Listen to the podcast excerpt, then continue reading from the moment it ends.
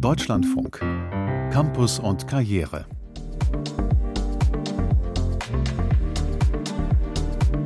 Bildung in den USA. Bildungsexperte Ernest Zar zieht in seinen jüngsten Analysen ein bitteres Resümee. Wir hören ihm zu. Gute Karten für Umweltberufe im Handwerk. In unserer Reihe stellen wir heute den Anlagenmechaniker SHK vor. Zwei unserer Themen im Bildungsmagazin mit Thekla Jan.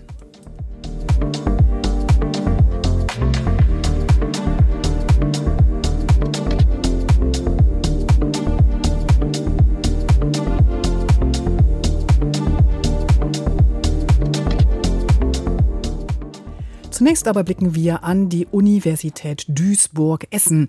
Ende November gab es einen Hackerangriff auf die gesamte Computerinfrastruktur. Die Hacker waren in die internen Systeme eingedrungen, hatten große Teile verschlüsselt und Lösegeld gefordert. Die Uni nahm sofort alle Systeme vom Netz und heute, auf den Tag genau einen Monat nach dem Angriff, der Kanzler der Uni Jens Andreas Meinen gibt unumwunden zu, Leider muss ich auch sagen, vom Normalzustand sind wir doch noch deutlich entfernt. Wir müssen uns vor Augen führen, wir hatten einen sehr, sehr schwerwiegenden Cyberangriff, einen sehr komplexen Angriff und der stellt uns auch vor sehr komplexe Herausforderungen. Ja, und darüber wollen wir reden mit meinem Kollegen Kai Rüßberg. Der Hackerangriff war vor einem Monat und noch immer sind nicht alle Systeme wieder fit. Herr Rüßberg, woran liegt's? Also, es ist ein riesiger Angriff. 1000 Computerserver wurden stillgelegt von der Uni aus Sicherheitsgründen, um die erstmal zu kontrollieren. Da sind ganz viele verschiedene Systeme drauf, von Internet, E-Mail, die gesamte Uni-Verwaltung, natürlich aber auch die universitären und Forschungsdatenspeicher, Lernmittel, Forschungsdaten liegen da drauf. Bibliotheken äh, haben ihre Literaturdatenbanken und die Abrechnungssoftware ist da drauf. Und all diese Server müssen nun von Spezialisten nach böswilligen Programmen durchsucht werden. Also insgesamt die Situation ist wirklich sehr unübersichtlich. Es gibt wohl einen Erpressungsversuch. Es ist unklar, ob und welche Daten dabei auch noch abgeflossen sind und nicht nur blockiert sind. Es laufen zurzeit auch von der Polizei oder der Staatsanwaltschaft forensische Ermittlungen, um die Täter eventuell zu finden. Aber Polizei und die Uni äußern sich nicht zu den Tätern, um da nicht noch weitere Forderungen Vorschub zu leisten. Bisher konnten einzelne Systeme wieder zum Laufen gebracht werden. Wenn einzelne Systeme wieder zum Laufen gebracht wurden, was heißt das konkret? Was funktioniert wieder und was noch nicht? Also grundsätzlich laufen E-Mails wieder, aber man kann nicht auf alle gespeicherten Daten zugreifen, man kann kommunizieren. Zudem mussten jetzt auch alle Mitarbeiter und Studierende bis vor Weihnachten persönlich zur Universität kommen und auf dem Campus in Duisburg oder in Essen dann ihr neues Passwort vergeben. Wer das nicht gemacht hat, und das sind nicht wenige, es waren wohl nur 20.000 und das sind bei mhm. weitem nicht alle, die sind vorläufig erstmal gesperrt. Für die soll es dann auch noch eine Lösung geben, auch für die, die krank sind oder zum Teil auch im Ausland ja sind. Ähm, die Homepage läuft zum Beispiel noch nicht wieder. Es gibt aber eine Ersatz-Homepage, aber auch die wurde schon mehrfach jetzt angegriffen und teilweise auch für einige Stunden dann stillgelegt. Aber sie funktioniert noch. Da gibt es jetzt wesentliche Informationen zu finden, wie es weitergehen soll. Und in Kürze sollen auch alle Telefone wieder laufen. Hm, da gibt es noch einiges zu tun und einige Studierende, die offenbar nicht rechtzeitig ihr Passwort verändern konnten, um wieder an die Informationen zu kommen. Wie kann ausgerechnet eine Universität, wo viele Experten, viele Fachleute auch von der IT sitzen, von einem Cyberangriff so hart getroffen werden? Naja, die Universität Duisburg-Essen ist nicht die erste. Zum Beispiel gab es das auch vor einigen Jahren an der Ruhr-Universität. Da ist auch jemand über eine Person mit Software eingedrungen, die sich dann im Netzwerk fortgepflanzt hat. Angriffe mit solcher sogenannter Ransomware, die Computer blockieren und verschlüsseln, die treffen zurzeit sehr viele Unternehmen und öffentliche Einrichtungen bis hin zu Krankenhäusern oder Energieerzeugern. Und dahinter steckt nicht selten ein kriminelles Business. Zum Beispiel gab das FBI erst kurz vor Weihnachten bekannt, dass im zweiten Halbjahr 2021, also im letzten Jahr, in einem Halbjahr, von einer Gang alleine 100 Millionen Dollar an Erpressungsgeld eingenommen wurden. Die haben 1300 Firmen in diesem Halbjahr äh, angegriffen damit. Inzwischen werden diese Kenntnisse um solche Softwarelücken und die Software, die man dafür braucht, um das auszunutzen, auch sozusagen als Profit Center an Kriminelle weiterverkauft. Da stellt sich mir jetzt als Laie die Frage, kann man denn nicht einfach ein Backup aufspielen und alles läuft wieder wie vorher? Also weshalb haben die Kriminellen so gute Karten? Also einerseits hat sich diese bösartige Software, so war das bisher eigentlich immer, wahrscheinlich über Monate eingeschlichen. Das heißt, die liegt dann auch in den Backups und man kann die nicht einfach wieder einspielen, dann würde das gleiche Spiel von vorne wieder losgehen. Außerdem ist es natürlich auch sehr aufwendig, jedes einzelne, ich habe ja gerade gesagt, tausend Serversysteme wieder zurückzuspielen, neu zu starten und auch zu testen und dann wieder die Nutzer dorthin zu kriegen. Jetzt äh, aus unserem Blick der Bildungsredaktion natürlich die wichtige Frage, wie geht es nun weiter mit den Lehrveranstaltungen in Duisburg? Im Januar starten dann ja auch die Prüfungsphasen. Ja, das Gute ist, die Server der Lernsoftware Moodle, die es an vielen Universitäten gibt, die waren nicht betroffen. Daher geht die Lehre grundsätzlich weiter. Da sind auch Videokonferenzen inzwischen mit möglich. Die Prüfungen aller Fächer sollen äh, wie geplant nach Ende der Vorlesungszeit stattfinden. Einzelne Prüfungen, aber das waren nur einige Fächer, die jetzt Prüfungen hatten, wurden verschoben. Und äh, schriftliche Arbeiten, die abgegeben werden müssten, dafür sind inzwischen zweimal, und das geht für alle Arten von schriftlichen Arbeiten, die Abgabefristen verlängert worden. Auch Zeugnisse und Leistungsbestätigungen können zurzeit oft nicht ausgestellt werden. Da hofft man, dass das eventuell wieder zum Anfang des neuen Jahres, also in ein, zwei Wochen, dann möglich ist, weil das für Bewerber natürlich ein großes Problem ist. Auf jeden Fall, was für viele sehr wichtig war, die Prüfungsergebnisse sind gesichert. Also man muss Prüfungen nicht nochmal machen. Und es gibt ein Versprechen des Kanzlers der Uni in Essen-Duisburg zu Beginn des neuen Sommersemesters, da soll dann wieder alles funktionieren. Kai Rüßberg über den Hackerangriff und die Folgen an der Universität Duisburg-Essen. Vielen Dank. Und aktuell sind immer mehr Universitäten und auch Schulen betroffen. Aktuell mehr als 70 in Bayern.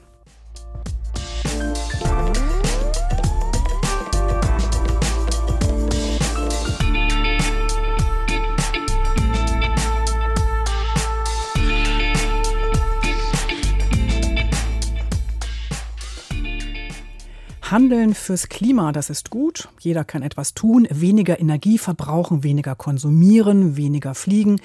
Daneben gibt es eine ganze Reihe von Berufen, die für die Umwelt aktiv werden, konkret für einen ressourcenschonenden Verbrauch von Wasser, Gas und Öl.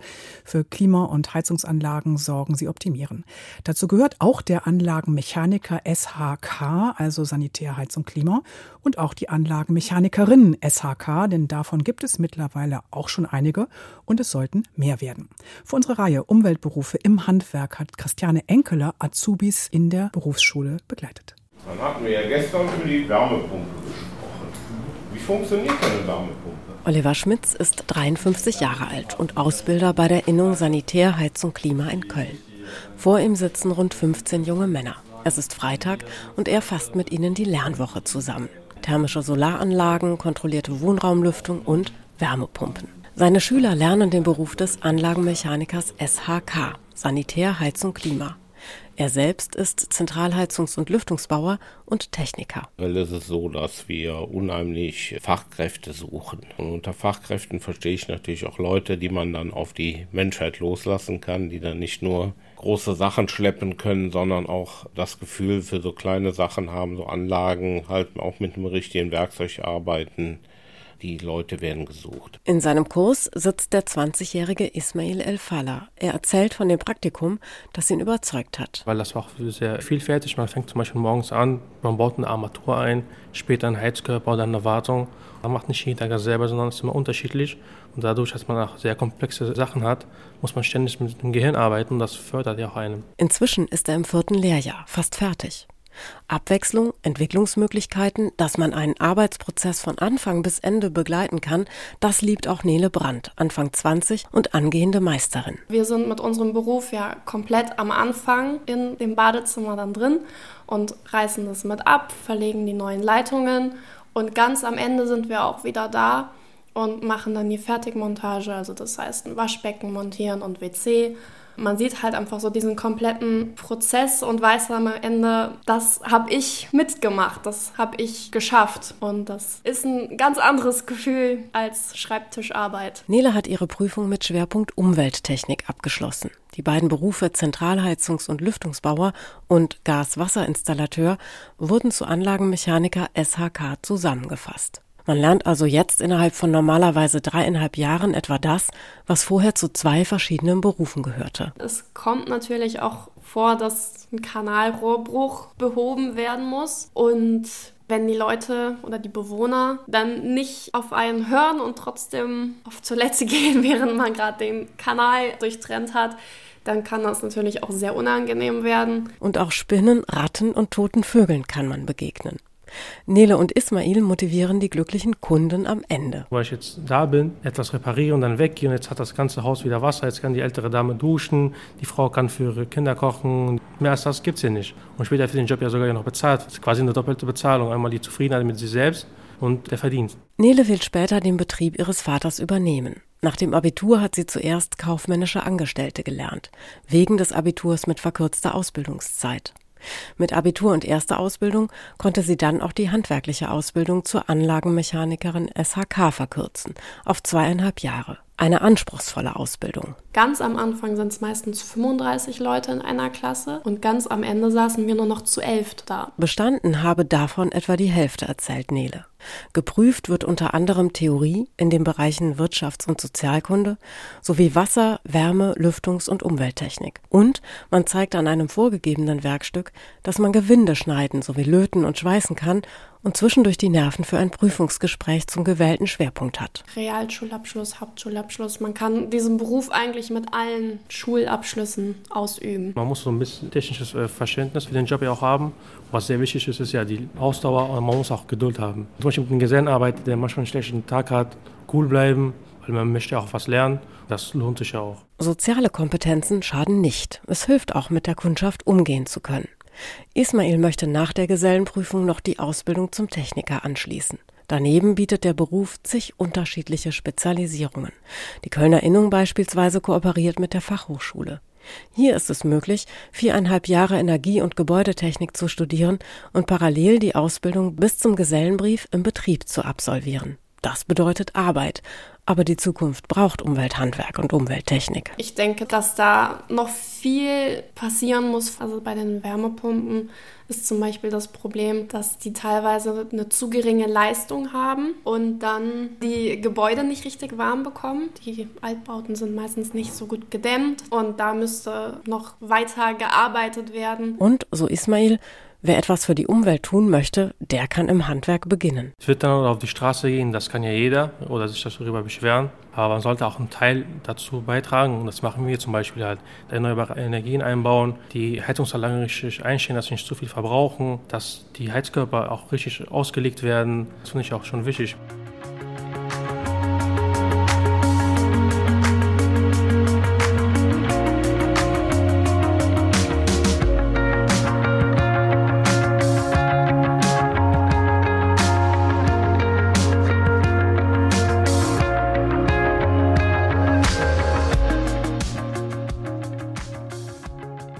Ums Handeln fürs Klima ging es eben. Jetzt nehmen wir uns einen anderen Teil der Zukunft vor. Jetzt soll es ums Handeln für den juristischen Wiederaufbau der Ukraine gehen. Und da kommt die Universität Regensburg ins Spiel. Das dortige Institut für Ostrecht führte lange ein Schattendasein. Nun sind dort Stipendiaten aus der Ukraine tätig. Rechtswissenschaftler und Rechtswissenschaftlerinnen, die fliehen mussten. Sie studieren das deutsche Rechtssystem, um von dort etwas in die ukrainische Rechtsordnung aufzunehmen, etwa beim Polizeirecht. Recht, aber auch auf anderen Gebieten. Sie wollen vorbereitet sein, wenn der Krieg vorbei ist. Mehr von Kilian Kirchgessner. Wenn der Krieg nicht wäre, säße Alexander Kowalischin jetzt nicht über dicken Gesetzesbüchern in Regensburg an der Universität. In der Ukraine war ich äh, assoziierter Professor an der Universität und wissenschaftlicher Mitarbeiter an der Rechtswissenschaftlichen Akademie. Jetzt forscht er eben in Regensburg. Dort ist er einer von sechs ukrainischen Juristinnen und Juristen, die mit einem Stipendium der Volkswagen Stiftung am Institut für Ostrecht arbeiten. Er ist sich sicher, wenn nach dem Krieg Krieg der Wiederaufbau beginnt, gelingt der nur, wenn die Rechtsordnung einen stabilen Rahmen bildet, etwa für die ausländischen Unternehmen, die sich daran beteiligen. Nach meinem Stipendium in Regensburg möchte ich äh, zwei oder drei Gesetzentwürfe entwickeln. Es gibt in Deutschland nur wenige Einrichtungen, die sich auf Ostrecht spezialisieren. Sie kümmern sich um die juristischen Systeme von quasi allen Ländern des früheren Ostblocks Antje Himmelreich ist in Regensburg als Länderreferentin seit fast 15 Jahren für die Ukraine zuständig. Es war doch so, dass die Ukraine immer so ein bisschen nebenher gelaufen ist, jedenfalls bis 2014. Ab 2014 ist dann die Ukraine und das ukrainische Recht immer mehr in den Fokus geraten, insbesondere im Hinblick auf das EU-Assoziierungsabkommen zwischen der EU und der Ukraine. 2014 hat Russland die Krim überfallen. Für das Fach Ostrecht war das ein Wendepunkt, einer von vielen in den vergangenen Jahrzehnten, sagt Professor Martin Lönig, der wissenschaftliche Leiter. Das heißt, das Ostrecht als ähm, moderne Area Study hat ihren, ihren Ursprung in der Zeit, als man im Westen der Meinung war, man müsse sehen, was sich da wohl im Ostblock juristisch tut. Von der reinen Beobachtung zur konkreten Unterstützung. Diesen Wandel hat der Fachbereich in den vergangenen Jahrzehnten durchlaufen. In dem Maße, in dem die Länder des früheren Ostblocks politisch wichtiger werden, rücken auch ihre Rechtssysteme in den Fokus. Die seien vor der politischen Wende sehr ähnlich gewesen, sagt Martin Lönig. Aber bereits in der Transformation haben die einzelnen Staaten ja ganz unterschiedliche Wege genommen. Sie haben auch ähm, Recht, das sie importiert haben, aus unterschiedlichen Quellen genommen genommen, aus Frankreich, aus Deutschland, aus England, das heißt und zum Teil auch ganz interessante Hybride. Alle diese Rechtssysteme müssen früher oder später an die Standards der Europäischen Union angepasst werden. Daran arbeitet auch Julia Zurkalenko, eine der ukrainischen Stipendiatinnen. An der Universität in Donetsk war sie auf Polizeirecht spezialisiert, außerdem lehrte sie an der Polizeiakademie. In Regensburg bekommt sie jetzt jeden Tag Einblicke in die deutsche Praxis, sagt sie, und Inspiration für die Ukraine. Eines der besten Beispiele ist für mich, wie Bayern beim Schutz der Rechte von Kindern im Straßenverkehr vorgeht. Es wurde ein ganzes Programm entwickelt, damit Kinder auf dem Schulweg nicht Opfer von Verkehrsunfällen werden. Dabei arbeiten nicht nur die staatlichen Behörden und die Polizei, sondern auch Bildungseinrichtungen und Freiwillige zusammen, um sich für die Sicherheit von Kindern im Straßenverkehr einzusetzen. Von solchen praktischen Aspekten bis hin zu rechtstheoretischen Erwägungen reicht das Forschungsspektrum der ukrainischen Stipendiaten. Die Aufgabe, vor der sie nach Kriegsende stehen, ist drängend. Den größten Nachholbedarf im ukrainischen Rechtssystem gebe es vor einer möglichen Assoziierung mit der EU in Sachen Demokratisierung und Rechtsstaatlichkeit, sagt die Regensburger Expertin Antje Himmelreich. Das bedeutet insbesondere Korruptionsbekämpfung und Reformen im Justizbereich. Da muss das ukrainische Recht noch große Anstrengungen unternehmen, um Entwicklungen im Rahmen von Rechtsstaatlichkeit und Demokratisierung vorzunehmen. Das betrifft insbesondere die Verankerung der Unabhängigkeit und Unantastbarkeit der Richter. Bei diesen Reformen mitzuhelfen, das wird eine Aufgabe sein, an der sich die Stipendiaten aus Regensburg mit ihrem neuen Wissen beteiligen können. Der Wissenstransfer geht aber in beide Richtungen. Die ukrainischen Forschenden bringen im Rahmen des Stipendiums ihre Kenntnisse aus der dortigen Gesetzgebung in Regensburg ein. Und das Interesse am Austausch wächst auch bei deutschen Studierenden, beobachtet Länderreferentin Antje Himmelreich. Für das nächste Jahr plant sie gerade eine deutsch-ukrainische Veranstaltung und das Interesse sei rekordverdächtig hoch. Campus und Karriere international. Nun ein Blick über den großen Teich in die USA. Die Probleme in der Bildung, auf dem Campus und in den Klassenräumen werden immer umfangreicher und müssen beim Namen genannt werden. Das sagt der Bildungsexperte Ernest Sarra, der Teacher of the Year ist. Was gibt es denn beim Namen zu nennen im US-Bildungssystem? Heike Braun hat mit Ernest Sarra ein Resümee gezogen zum Ende dieses Jahres 2022. Wer Pädagogik studiert und Jugendliche unterrichten will, sollte als erstes lernen, dass man im Klassenraum eine Autoritätsperson ist. Kein Kumpel, kein netter Onkel, keine liebe Tante und schon erst recht kein Sexpartner. Anfänger und Anfängerinnen im Lehrberuf sind oft schlecht auf diese Rolle vorbereitet. Sie waren an ihrer Universität meist Teil einer Studierendengemeinschaft, in der sie sich wohlgefühlt haben. Sie glauben dann häufig, sie könnten auch ein Teil der Klassengemeinschaft sein, die sie unterrichten, sagt der Bildungsexperte Ernest Sarah. Doch diese Herangehensweise sei ein großer Fehler. Wer zu eng mit seinen Schülern verkehrt, verletzt schnell Tabus. Über 900 Lehrkräfte sind im Jahr 2022 in Amerika inhaftiert worden, weil sie Sex mit ihren Schülern hatten. Wir haben tausende Lehrer, Lehrerinnen, Trainer, Betreuer, sogar Schulleiter in den USA, die alleine in diesem Jahr ein Verhältnis mit ihren Schutzbefohlenen begonnen haben. Diese Lehrkräfte überschreiten Grenzen und reißen Mauern nieder, die Schülerinnen und Schüler vor sexuellem Missbrauch schützen sollen. Oft fängt es damit an, dass Lehrende ausführlich über ihr Privatleben erzählen.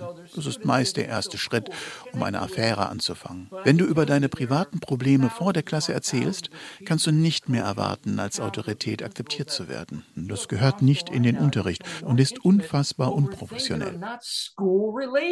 Es gibt viele junge Menschen, die leicht zu beeinflussen sind und sich cool fühlen, wenn sie ein Verhältnis mit einer Lehrkraft haben, sagt Sarah.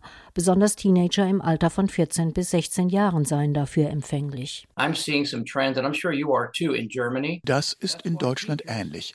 Kürzlich erschien im Psychologie heute Magazin ein Artikel einer deutschen Forschergruppe, die zum gleichen Ergebnis kam wie ich. Heute sind viele Eltern und auch Schüler der Meinung, Pädagogen braucht eigentlich keiner.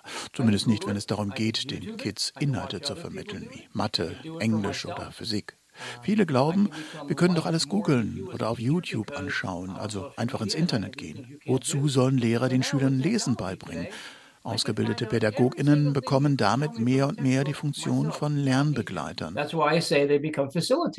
Die persönliche Beziehung zu Lehrkräften ist für Schülerinnen und Schüler wichtig, doch sie dürfen nicht zu intim werden. Ernest Sarah sieht noch ein anderes Problem, das oft während der Schulzeit in der Pubertät auftaucht und, so sagt er, in den USA schon ernstzunehmende Züge angenommen hat.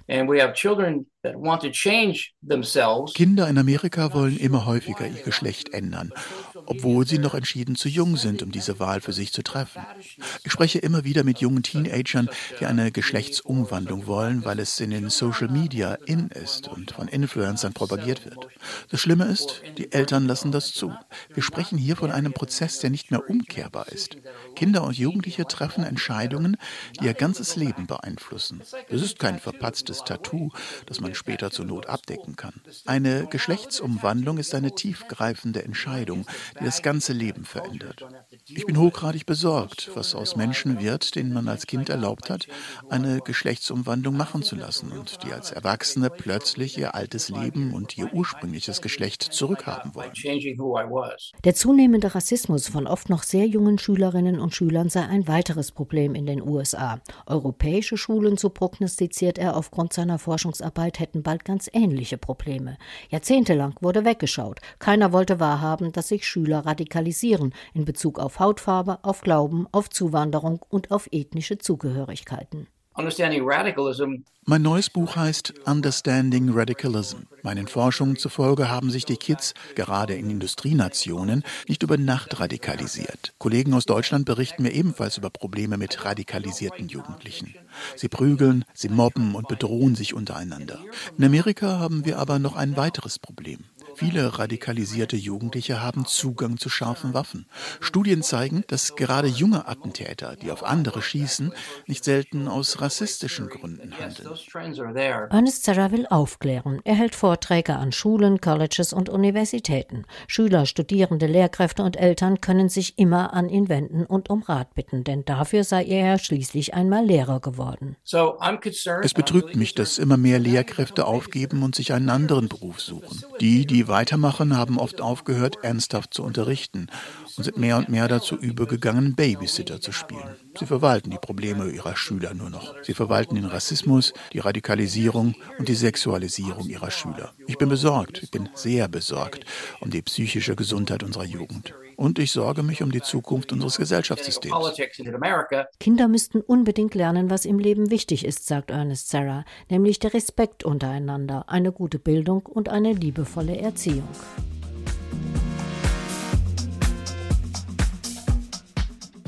Und das war Campus und Karriere für heute mit Thekla Jahn. Alle unsere Beiträge finden Sie auch in der DLF Audiothek und morgen dann wieder mehr, unter anderem in unserer Reihe Umweltberufe im Handwerk.